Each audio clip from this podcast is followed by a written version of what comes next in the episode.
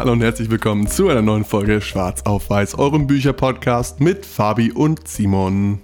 Und heute haben wir euch ein Buch mitgebracht, ein Thema, was euch alle aktuell genau in dieser Sekunde beschäftigt, und zwar das Buch Breathe, Atmen. Neues Wissen über die vergangene, vergessene Kunst des Atmens. Äh, ich fand es ganz cool, wie sie in das Buch reinstarten. Ich habe es nicht ausgerechnet für unsere Folge, aber das Buch quasi beschreibt sich selbst als, man braucht rund 10.000 Atemzüge, um das Buch durchzulesen. Ich schätze mal, irgendwie hier in unserer Folge wird man so rund 2000 brauchen in der Zeit. Also irgendwie, also dieses, das ist ein Thema, was einen auch quasi während des Lesens, während des Hörens, jetzt auch während des Podcasts die ganze Zeit beschäftigt, weil jeder von uns die ganze Zeit atmet. Und das Buch schlüsselt auf, wieso der Autor denkt, dass wir falsch atmen und was wir besser machen können, um unseren Körper gute Dinge zu tun, indem wir besser atmen. Und das Buch startet eigentlich direkt rein ins Geschehen. Und zwar erzählt der Autor von einem Selbstexperiment, was er zusammen mit einem befreundeten Pulmonauten, nennen sie sich selber, also private Leute, die irgendwie ähm, im Zusammenhang mit der Atmung forschen oder Selbstexperimente durchführen, der zusammen mit einem Pulmonauten äh, Freund ein Selbstexperiment durchführt, in dem sie zwei Wochen lang ihre Nase komplett äh, von, ja, von der Luftzufuhr abschneiden und nur noch durch den Mund atmen. Und dabei stellt sich relativ schnell, also nach wenigen Tagen bereits, die negativen Konsequenzen daraus ein, nämlich äh, Bluthochdruck, ähm, erhöhtes Schnarchen nachts und Schlafapnoe. Also sozusagen, ihr erstickt an eurer eigenen Zunge mehr oder weniger und das bereits innerhalb weniger Tage. Und das sind Krankheiten, mit denen sich ein Großteil der Bevölkerung hier bei uns äh, und auch in den USA, wo der Autor, glaube ich, herkommt, ähm, herumschlagen müssen. Und warum das so ist, da, darauf geht er im späteren Verlauf des Buchs ein.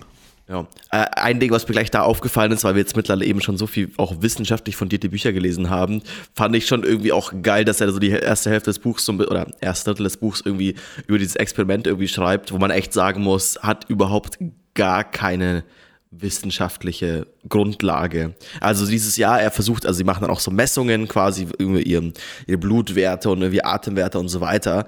Aber da auch immer für euch wichtig, da haben wir, glaube ich, auch schon ein Buch, äh, das kann man sich, glaube ich, in dem Factfulness, was ist das?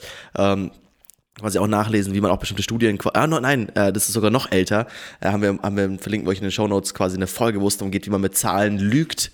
Und genau hier der Punkt ist halt eine, eine Studiengröße von zwei Menschen ist absolut nichts aussagen, weil es kann absoluter Zufall sein, dass genau diese beiden Amerikaner da irgendwie gleiche gleiches, also gleiches Verhalten an den Tag gelegt haben und alle anderen Menschen der Welt quasi nichts deswegen mehr schnarchen würden, nur weil man die Nase zuklebt.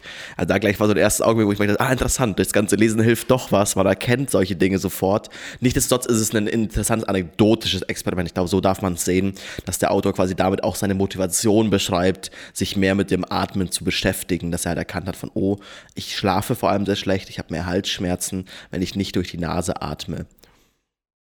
Genau, aber er geht auch im weiteren äh, Verlauf des Buchs auf Studien ein, sozusagen, äh, zum Beispiel das Thema, ähm, dass viel mehr Menschen schnarchen jetzt als vor 100 Jahren ungefähr oder so. Das belegt er dann schon auch mit Studien und Zahlen. Also es sind auch einige Studien irgendwie im, im Anhang irgendwie zitiert so.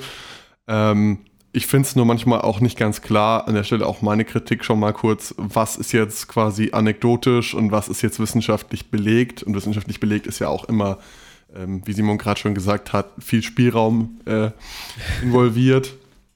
Aber im Endeffekt, er macht diese, dieses Schnarchen damit dafür verantwortlich oder ähm, er leitet es daraus her, dass der Mensch beim Mundatmen eben die nötige Muskulatur und das Gewebe im hinteren Teil des Rachens zu stark beansprucht und ähm, das erschlafft dabei und dabei werden dann die Atemwege irgendwie versperrt durch, eure, durch, durch euer Gewebe im Endeffekt. Ihr könnt es auch ganz, ganz gut merken, wenn ihr euch zum Beispiel äh, auf den Rücken legt und dann einfach den Kopf, äh, das Kinn auf die Brust legt, dann merkt ihr sofort, wie euch das Atem, das Atmen schwerer fällt.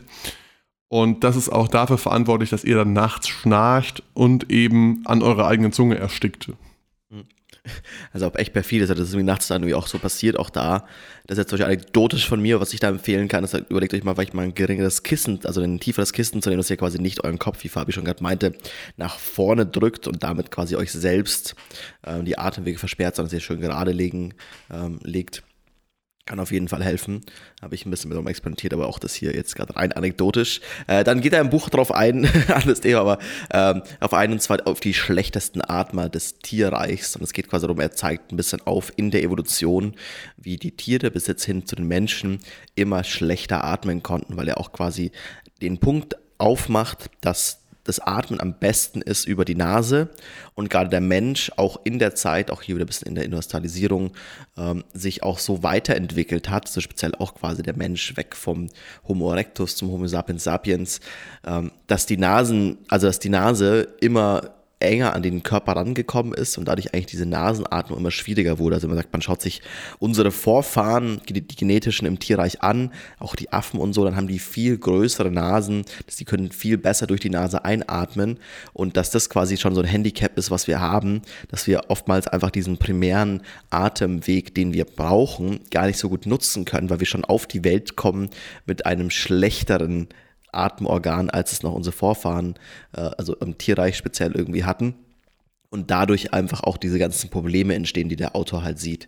Also da auch so der Punkt ist, dass okay, durch die Nasenatmung, also wieso, wo sieht er den Vorteil? Also habt ihr das vermutlich von euren Eltern immer gehört, so okay, der Nase sind irgendwie kleine, kleine Härchen, die die Luft filtern.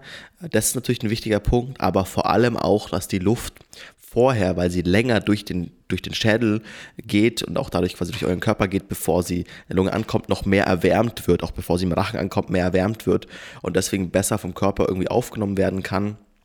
Deswegen ist es an sich auch so, wenn ihr viel Sport macht, wäre es besser, wenn ihr während des Sports auch komplett durch die Nase atmet. Also der Autor macht hier die These auf und eben auch mit verschiedenen Experimenten wird es nach und nach im Buch belegt, dass es am besten ist, überhaupt gar nicht durch den Mund zu atmen. Und ganz spannend in dem Zuge auch fand ich die Tatsache, dass er äh, beziehungsweise andere Wissenschaftler wohl ähm, den, das Mundatmen als Nummer eins Ursache für Zahnerkrankungen wie Karies sehen. Da habe ich mich auch gefragt, was ist die wissenschaftliche Grundlage ein bisschen, aber wollte ich jetzt mal in den Raum werfen und euch nicht vorenthalten. Und ähm, zusätzlich ähm, als quasi Konsequenz aus diesem oder als Ursache dieses äh, Mundatmens auch noch unsere Ernährung mit verantwortlich gemacht wird, weil man kann beobachten in ähm, Völkern oder Gruppen, die noch im, sag ich jetzt mal, biologischen Sinne traditionalistisch äh, leben, also irgendwelche Nomadenvölker oder so, die quasi die andere Nahrung zu sich nehmen als wir, also hauptsächlich äh, wild gesammelt, selbst gesammelt oder frisch äh, geschlachtet und vor allem kein verarbeitetes Essen, haben perfekte Zähne, mehr oder weniger. Und ich sag mal, ein Großteil von uns, ich weiß es bei Simon und mir, wir hatten beide mal eine Zahnspange, Simon sogar eine feste.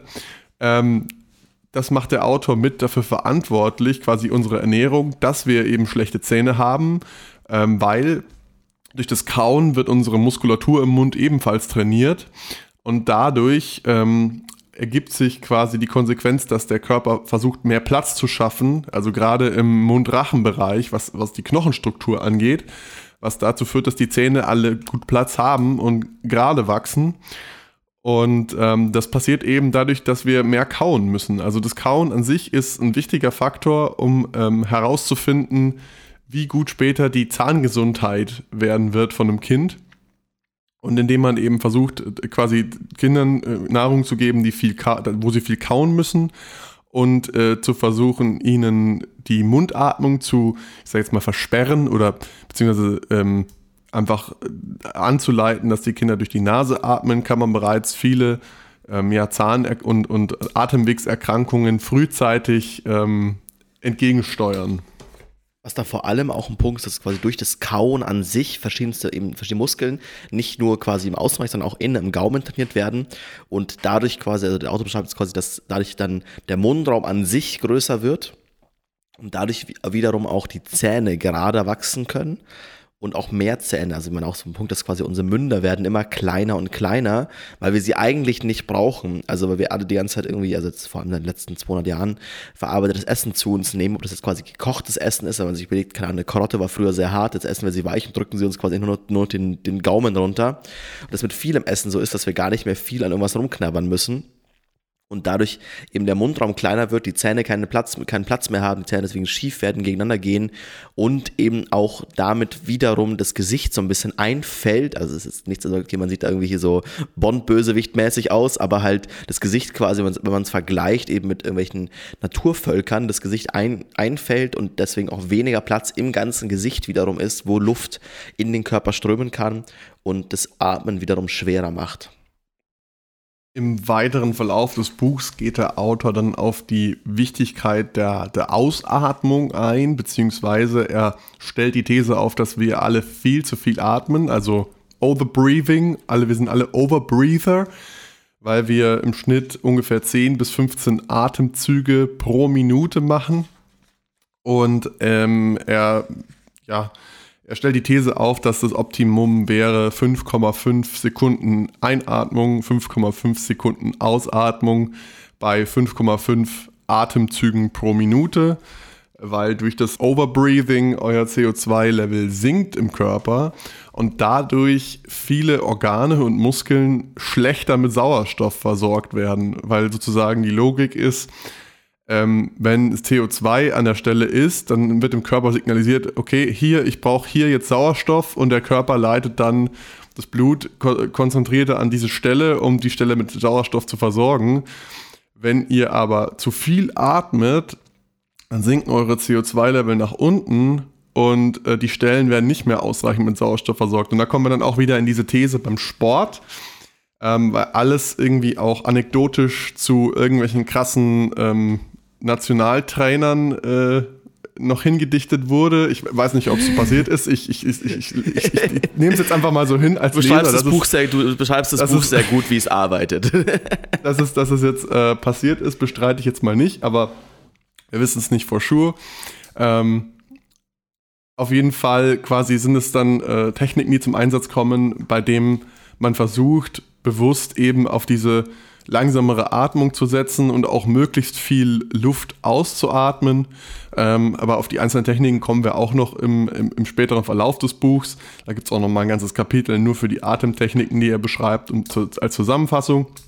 Aber an der Stelle sei noch so viel gesagt, ähm, dass quasi die Konzentrationserhöhung im CO2-Blutspiegel oder whatever äh, dazu führt, dass ihr im Endeffekt effizienter arbeitet, euer Körper effizienter arbeitet und tatsächlich auch nicht so schnell in dieses anaerobische Energiesystem reintappen muss. Das anaerobe Energiesystem, äh, nur ganz kurz, äh, ist der Punkt, dass wenn ihr Sport macht, dass ihr zwei Arten habt, wie der Körper Energie gewinnen kann. Einmal über die ganz klassische aerobe Energiegewinnung, äh, wo quasi dann Sauerstoff auch mit benutzt wird mit Zucker, um dann quasi da irgendwie halt in den Zellen Energie zu gewinnen. Oder wenn halt dann eben nicht genug Sauerstoff im Körper vorhanden ist, aber der Körper weiterhin, also ihr weiterhin quasi euren Körper peitscht und sagt, okay, ich muss jetzt weitermachen, ich muss weiter Gewichte stemmen, laufen, vor dem bösen Wolf weglaufen. Also man, ist das Ur die Ursprungsidee dahinter. Der Körper war ja nicht dafür gemacht, dass wir im Fitnessstudio sind, sondern dass wir irgendwie vor dem bösen Wolf weglaufen. Ähm, quasi aber weitermachen müsst, dann kann der Körper umstellen, wie er Energie quasi generiert und geht dann quasi in diesen anaeroben Bereich. Da wird dann weniger mit Sauerstoff gearbeitet sondern es werden äh, über Milchsäure, es werden, andere, es werden andere Stoffe benutzt, um äh, quasi die Energiegewinnung irgendwie möglich zu machen in diesem anaeroben Bereich. Und dadurch kann, könnt ihr weitermachen. Es ist nicht so effizient, es ist nicht so nachhaltig. Es ist auch eine Sache, dass ihr nach diesem Muskelkater verspürt. Das kommt meistens, weil ihr dann in dem anaeroben Bereich trainiert habt und es euch auf der Körper auch zeigt, auf Dauer ist es nicht die gesunde Art und Weise, weil ihr so ein bisschen eure eigenen Muskelfasern damit auch wegverbrennt. Also der Körper quasi woanders Energie herzieht und nicht aus den klassischen Wegen, aus dem Fett, aus dem Zucker, was irgendwie im Blut ist. Und das wird eben auch wiederum eben laut des Buches begünstigt, dass wenn ihr äh, viel mehr atmet und quasi dadurch auch den CO2-Haushalt im Blut äh, erhöht, dass ihr dann weiter und länger in dem aeroben Bereich bleibt was eben für Leistung besser ist. Also dieser anaerobe Bereich ist noch so ein bisschen letzte Nitro-Power, um irgendwie noch weiter durchziehen zu können, aber wirklich nachhaltig ist dieses Energiesystem nicht.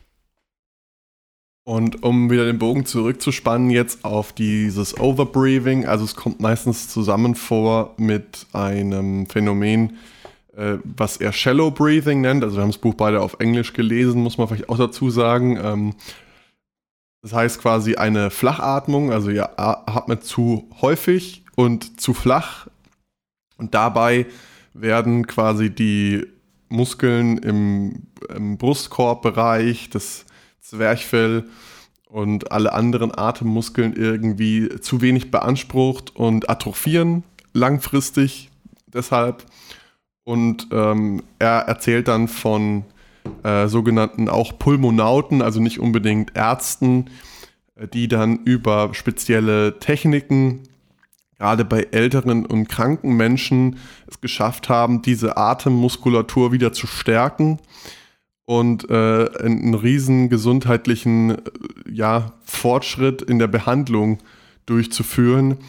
Und er stellt auch so ein bisschen die These auf, warum da nicht mehr Forschung betrieben wird liegt daran, dass ähm, Big Pharma hauptsächlich gut verdient, wenn sie Leuten Medikamente verschreiben können und eigentlich gar nicht Interesse daran haben, äh, sozusagen die Leuten, Leute zu heilen in dem Fall. Und dass deswegen solche ja, Pulmonauten oder ähm, ja, alternative Behandlungsmethoden auch keine Forschungsgelder bekommen, um entsprechend überhaupt Studien durchzuführen. Also das ist auch so ein bisschen die These in dem Buch. Er versucht seinen anekdotischen Bericht dadurch zu untermauern, dass es eigentlich ja nicht wirklich Forschung gibt auf dem Gebiet. Deswegen muss man da selber Hand anlegen. Hm. Ist auch schon ein bisschen eben, wie ihr auch schon merkt, wie Fabi es quasi formuliert, so, also alternative Wege und so. Ähm, eben im Buch werden natürlich auch die Beispiele rausgegriffen, die dann irgendwie geholfen haben. Es kann auch wieder hier eben der Unterschied zwischen halt anekdotisch und wissenschaftlich, was dann auch was absolut wichtig ist, wenn ihr das Buch lest, das im Kopf zu behalten, eben dafür auch gerne mal die anderen Folgen, die wir da speziell zugemacht haben, mal reinhören zu erkennen, weil es auch so ist, okay, gut, da ist halt jetzt genau ein Beispiel, wo irgendwie halt diese Atemtechnik, äh, in dem Fall irgendwie einem bettledigen alten Menschen oder quasi oder auch mehreren geholfen hat.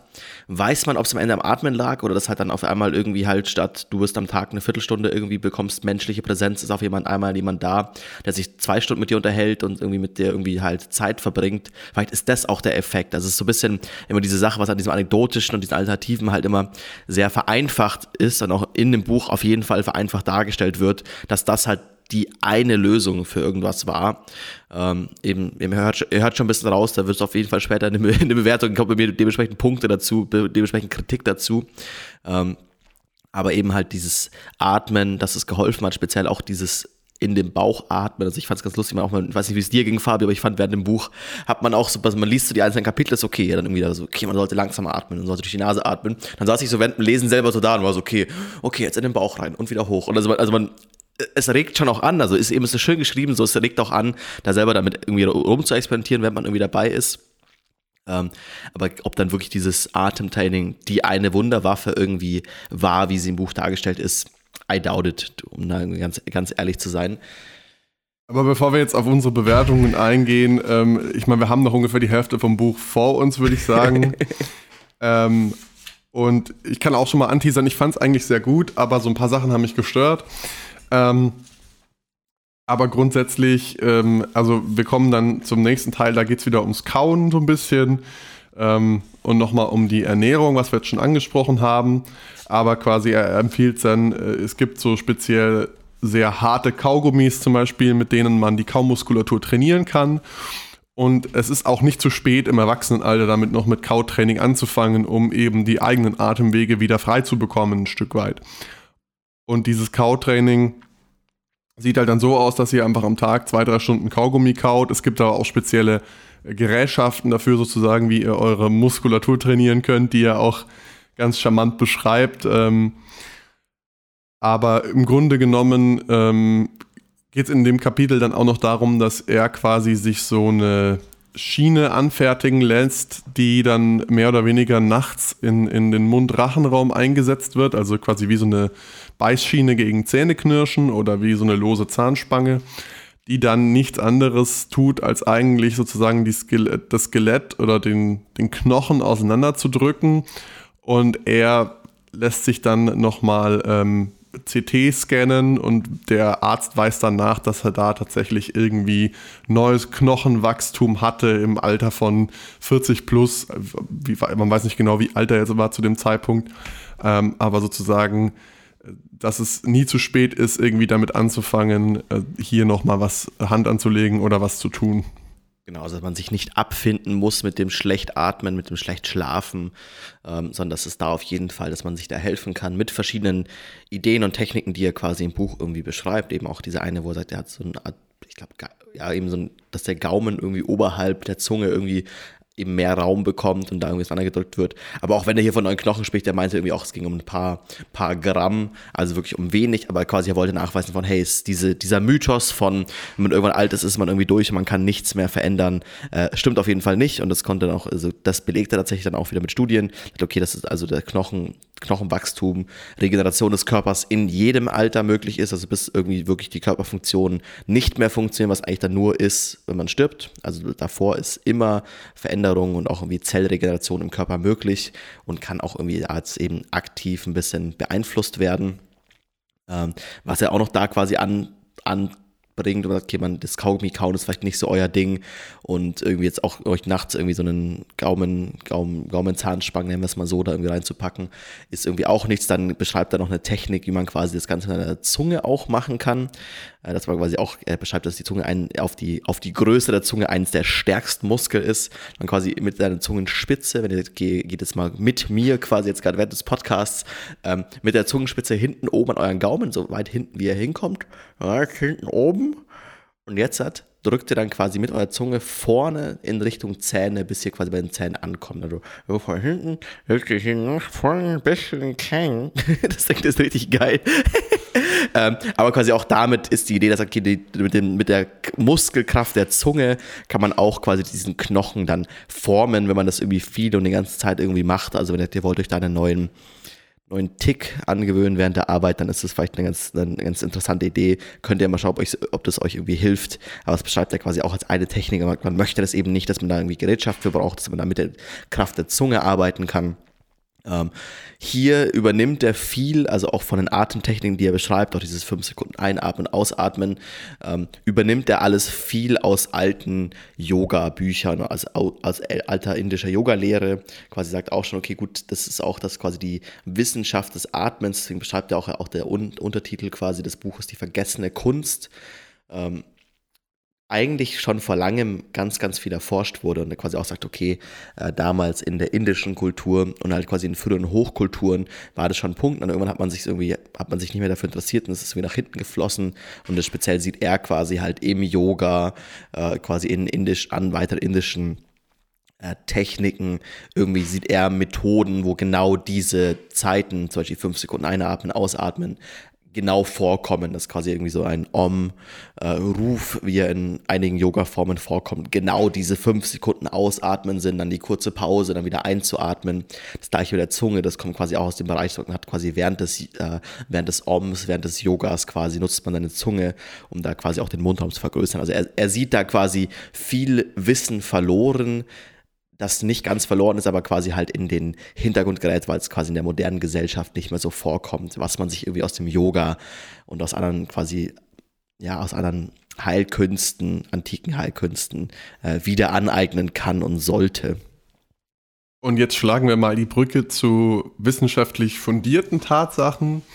Ähm, Also nichts gegen Yoga und, und ähm, gegen dieses äh, überlieferte, diese überlieferte Atemtechnik finde ich wahnsinnig spannend tatsächlich.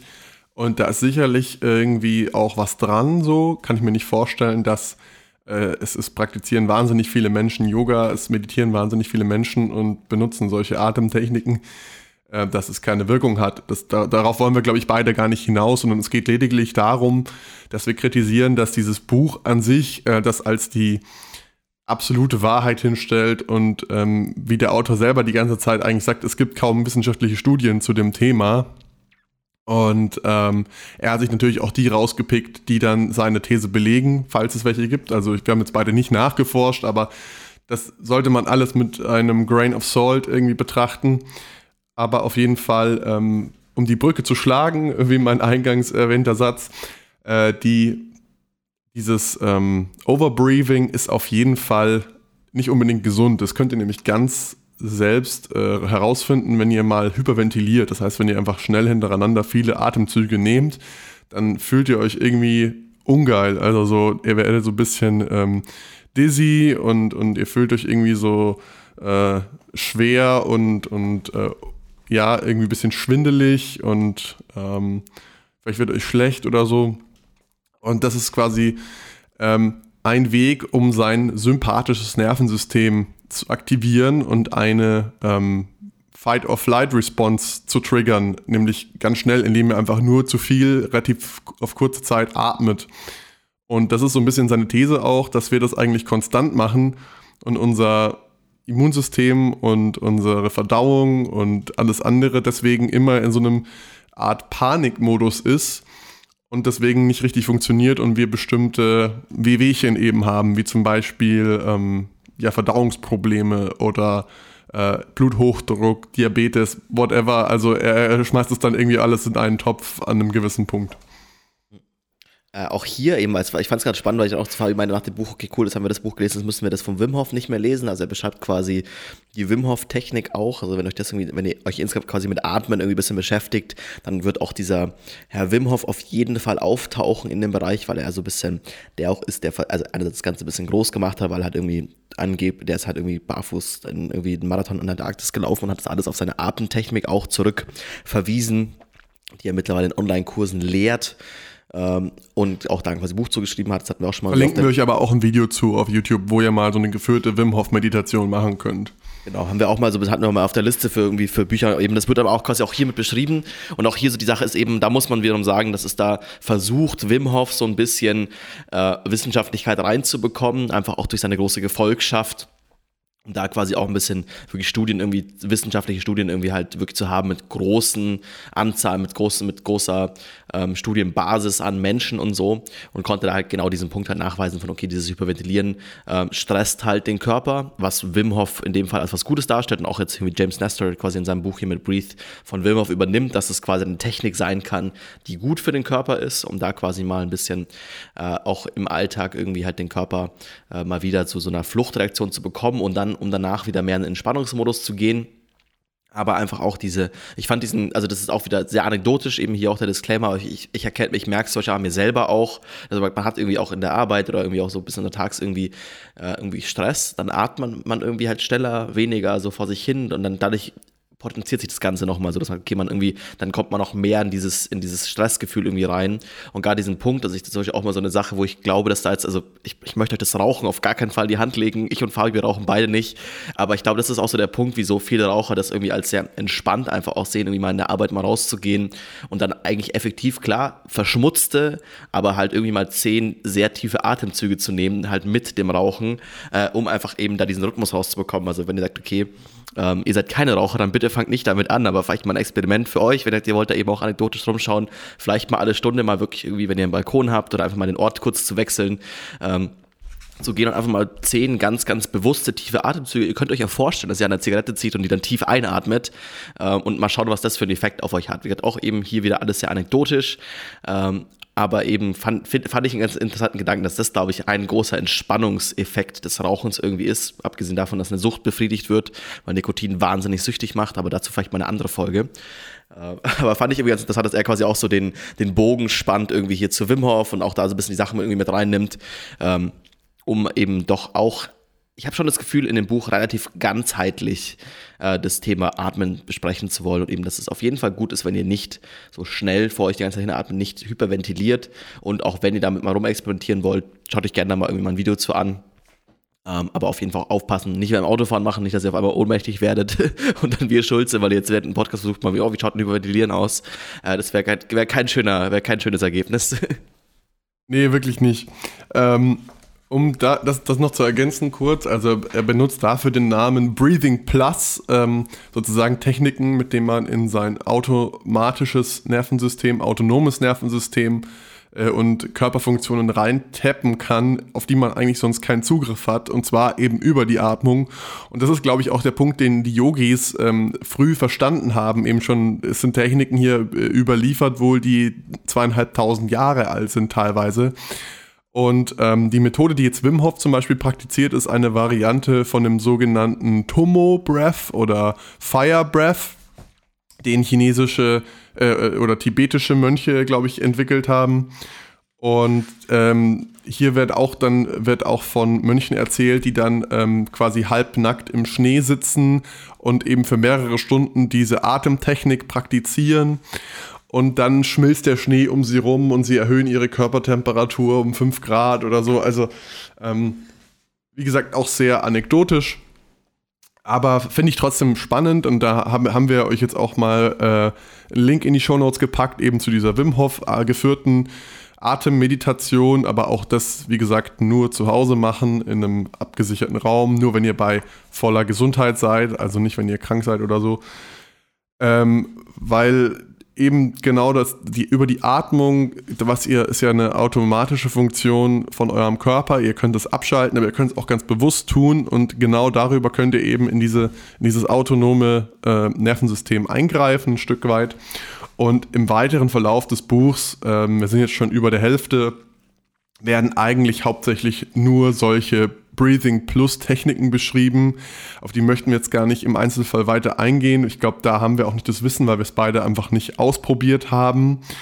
Ähm, aber um jetzt nochmal die, die Punkte zusammenzufassen, sozusagen, um äh, also die, die ich mir jetzt zumindest mitgenommen habe, wo ich sage, okay, da kann man wirklich dran arbeiten, das klingt irgendwie logisch, ist einfach mehr Kauen, beziehungsweise eben diese Kau-Zungenrolltechnik äh, zu machen, die Simon äh, vorhin erwähnt hat.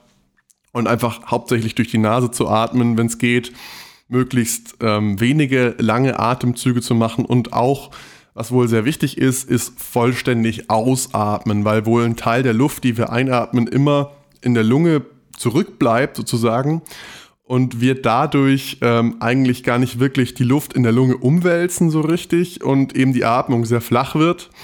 Deswegen achtet einfach darauf, dass ihr schön tief durch die Nase langsam ein- und ausatmet. Die optimale Geschwindigkeit habt ihr übrigens, wenn ihr euren Atem gar nicht hören könnt. Also dann habt ihr eine gute Atemgeschwindigkeit, äh, wo ihr wisst, okay, da, da kann man jetzt ähm, bleiben oder sollte man drauf bleiben. Und einfach den Mund so, so wenig wie es geht benutzen, ähm, einfach durch die Nase atmen. So, das habe ich mir mitgenommen und ich glaube, das ist eigentlich das Wichtigste. Ja, aber für mich auch eben. Also ich finde, durch die, Nase habe ich letztens auch bei Sport auch probiert und ich finde, also es ist krass, wie extrem schwierig das Ganze ist. Also auch wenn man es irgendwie so gewohnt ist und auch wie quasi halt dann so dieses immer im Kopf ist halt der Punkt von, ja, schneller atmen, mehr Luft einatmen ist besser, ist irgendwie so drin und dann irgendwie zwar beim, beim Laufen und dann habe ich versucht, wirklich komplett nur durch die Nase zu atmen, wie krass schwierig das ist. Aber auch irgendwie, in dem Fall war es schon relativ kalt, auch irgendwie angenehm eigentlich für den Körper, für den Hals, weil du halt nicht diese kalte Luft, speziell wenn es irgendwie draußen kalt ist, wenn man draußen Sport macht, irgendwie halt so in den Hals, in die Lunge reinknallt. Also das fand ich irgendwie auch ganz interessant. Das werde ich mir auch irgendwie mitnehmen und ein bisschen versuchen, ob ich da wirklich, also wir halt auch hier wieder so ein bisschen im Selbstexperiment so irgendwie halt ähm, irgendwie was, was merke, einen Unterschied irgendwie halt für mich sehe äh, und eben auch, was ich jetzt gerade nochmal angesprochen hatte, auch mit diesem irgendwie in Arbeitswelten, irgendwie in der Uni und so, vielleicht mal suchen, okay, ganz bewusst auf die Atmung zu achten, da vielleicht auch ein bisschen langsamer, um eben nicht dieses, in dieses Extrem, in diese Kurzatmigkeit reinzukommen, ähm, kann, glaube ich, auch viel helfen, um da irgendwie ein Stresslevel irgendwie zu reduzieren. Ich würde damit auch so ein bisschen zu meiner Bewertung des Buches irgendwie kommen. Äh, also wir hatten schon, ihr habt schon viel mitbekommen, so von, ich glaube auch während der Folge sind wir diesmal irgendwie schon, konnten wir nicht, nicht zurückhalten. Ähm, weil er so viel vermixt. Ich würde bei der Quelle nicht eine 1 von 5 vergeben. Es gibt Quellen, wie Fabio schon meinte, also es werden auch irgendwie im, hinten im Buch, es werden für bestimmte ähm, Techniken, für bestimmte Studien werden Quellen angegeben.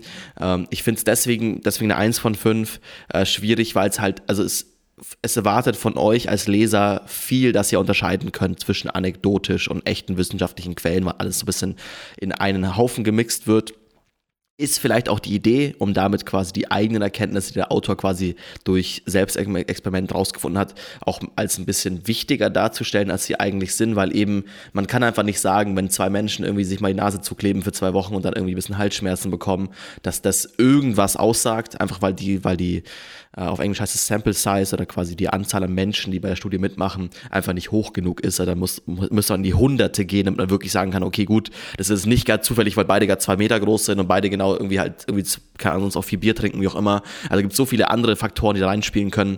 Äh, ich habe das Gefühl, dass der Autor da relativ bewusst diese Dinge äh, ein bisschen vermixt.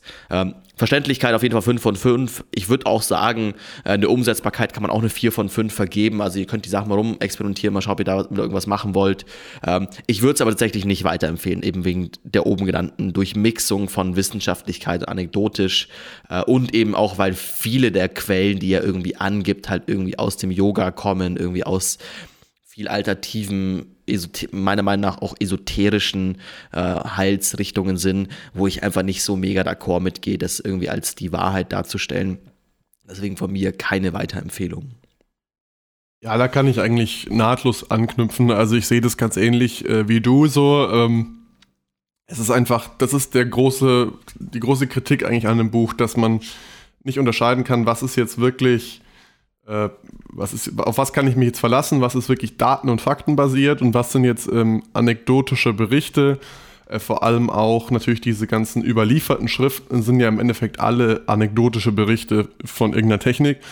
Und gut, ich bin jetzt nicht so skeptisch gegenüber dem wie jetzt vielleicht Simon so, aber ähm, der Autor sagt auch selber, es gibt einfach wenig Studien auf dem Gebiet. Also ich würde mir einfach wünschen, dass hier vielleicht mal Leute hergehen und diese ganzen Phänomene nochmal genauer untersuchen mit einer größeren Testgruppe oder so, Doppelblindstudien in dem Bereich durchführen. Weil insgesamt fand ich das Thema wahnsinnig spannend. Es ist was, womit wir uns täglich beschäftigen, minütlich, äh, im Schnitt zehnmal und es sollten fünfmal sein, wie vorhin schon gesagt. Und ähm, deswegen kriegt ihr trotzdem von mir eine Empfehlung für das Buch. Allerdings ähm, gehe ich mit deinen anderen Kriterien nicht so, nicht so d'accord, oder generell mit deinen Kriterien nicht so d'accord. Ähm, wie gesagt, es gibt eine Empfehlung von mir für das Buch.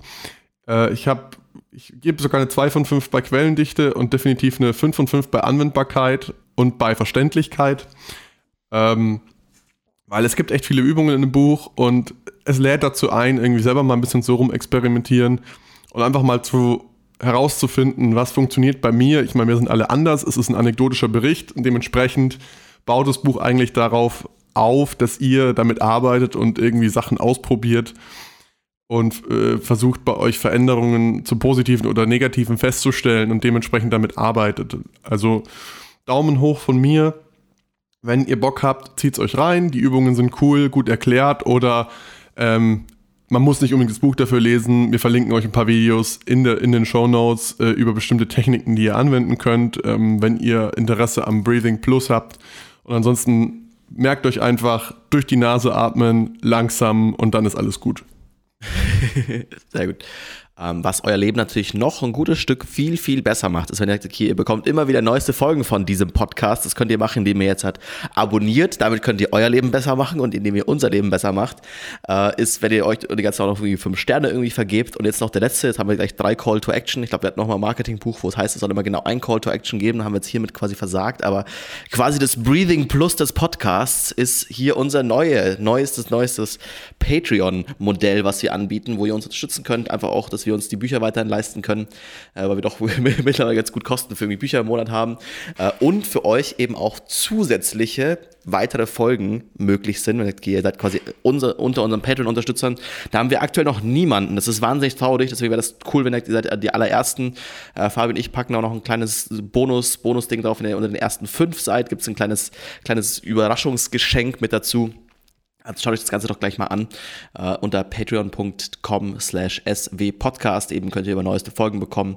Uh, zusätzliche Folgen, wo Fabio und ich noch einzeln Bücher lesen. Also ich lese zum Beispiel aktuell gerade noch das Buch über Silicon Valley Gründer, die hinter PayPal stehen und da quasi dann eine Bewertung dazu auch kommt uh, als Bonus-Episode für alle Patreon-Subscriber. Also wenn ihr noch mehr Podcast und noch mehr Wissen haben wollt, absolut der richtige Weg, euch das Ganze mal anzuschauen. Sonst natürlich auch in den Show Notes, sonst unter swpodcast. Und dann hören wir uns in zwei Wochen wieder mit der nächsten Folge. Macht's gut, bis dann. Ciao.